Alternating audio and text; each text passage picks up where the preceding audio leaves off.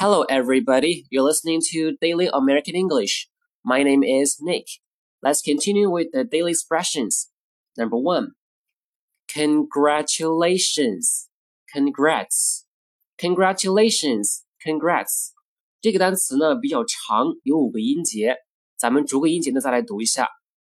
Congratulations。 第三个音节 tu 可以读成 ch 或者 chu 或者 chu 都可以。重音呢在第四个音节 l 上面，所以这个单词可以读成 congratulations，或者是 congratulations，或者是 congratulations 都可以，意思是祝贺或者恭喜。congrats 是它的缩写形式，在非正式场合下可以说成 congrats。So when you congratulate somebody, you say congratulations. 当你祝贺某人的时候，你说 congratulations。所以它的动词形式 congratulate，重音呢到变成了第二个音节 congratulate。Okay, number two, congratulations on your promotion. Congratulations on your promotion. 如果你要在某个方面祝贺别人的时候，你可以加个 on。 Congratulations on your promotion，祝贺你高升。Promotion 在这指升职的意思。OK，Number three，Hey dude，I'm trying to eat here. Hey dude, I'm trying to eat here. Dude，哥们儿或者老兄，I'm trying to eat here. 我在吃饭呢。当别人打扰到你或者说影响到你的时候呢，你可以提醒他一下。 然后说 I'm trying to do something。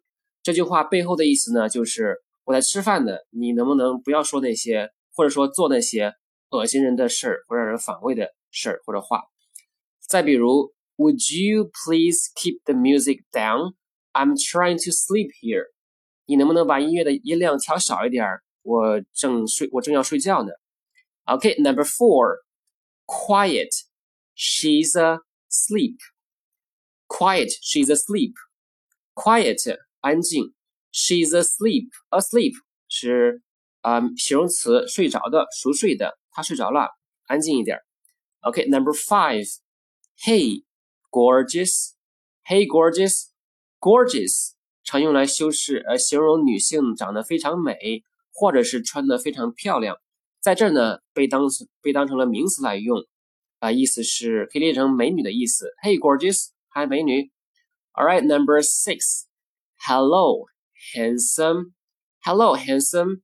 Handsome 常用来修饰男孩长得非常的帅，在这儿呢，同样的被当成了名词来用，指帅哥的意思。Hello, handsome. 嗨，帅哥。Number seven. Are you flirting with me? Are you flirting with me? Flirt 是指调情的意思。Are you flirting with me?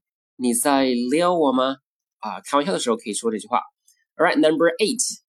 You started it. You started. 你先挑起来的，你先挑的事儿啊。比如说你先动的手，你先骂的人。哎，小孩吵架的时候呢，常用这句话。You started it. All right, number nine. Have I upset you? Have I upset you? Upset 在这是动词，心呃使心烦，使烦闷，意思是我烦到你了吗？我打扰到你了吗？Have I upset you? Number ten, I know you are upset. I'm here if you wanna talk. I know you're upset. I'm here if you wanna talk. 呃，在这 upset 是形容词，表示烦闷、心烦的意思。I'm here if you wanna talk. 如果你想说说话的话，我在这儿呢。意思是 you can talk to me if you want, if you want. Okay, we're done today. I'll talk to you tomorrow. Bye.